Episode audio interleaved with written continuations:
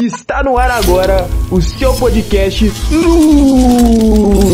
Nutri Responde.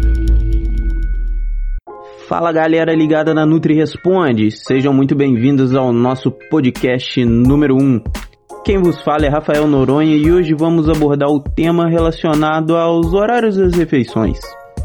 Pois bem, um estudo recente feito com pessoas obesas foi capaz de evidenciar que obesos tendem a jantar mais tarde. E não é só isso não, tendem a comer uma hora mais próximo ao pico de produção de melatonina.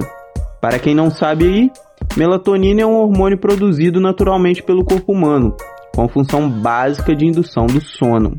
Até aí tudo certo. Esse estudo mostrou que no cérebro há uma região conhecida como núcleo supraquiasmático.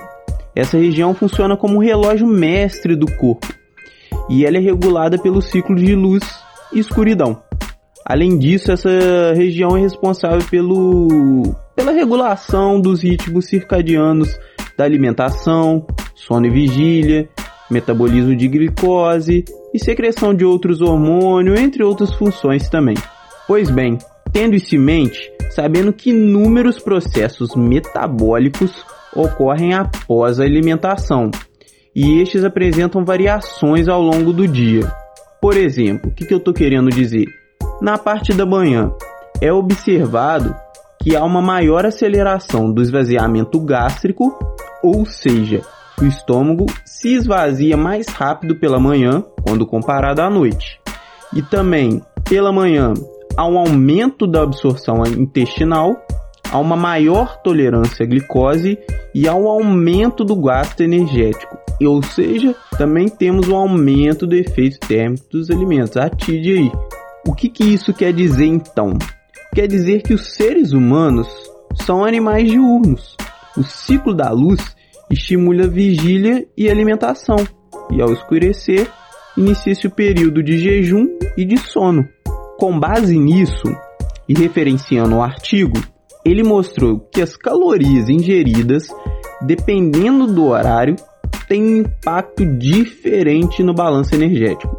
Pular o de jejum e comer muito tarde são ações associadas ao risco de obesidade e das suas complicações, né? Portanto, segundo o artigo aí, jantar tarde não é a melhor escolha para quem busca o emagrecimento e esse mesmo artigo também coloca como ideal dar um intervalo de no mínimo 3 horas entre a última refeição e o horário de deitar.